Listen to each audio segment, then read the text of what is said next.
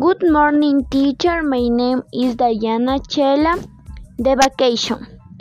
On day with my family. We went to Baños. When we arrived, we walked a lot Sunday.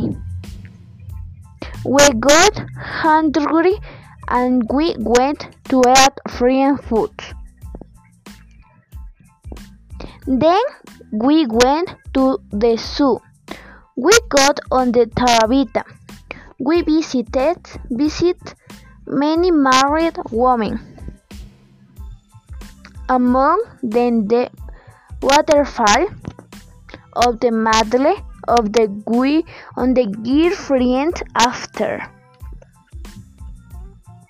We went to see the volcan volcano.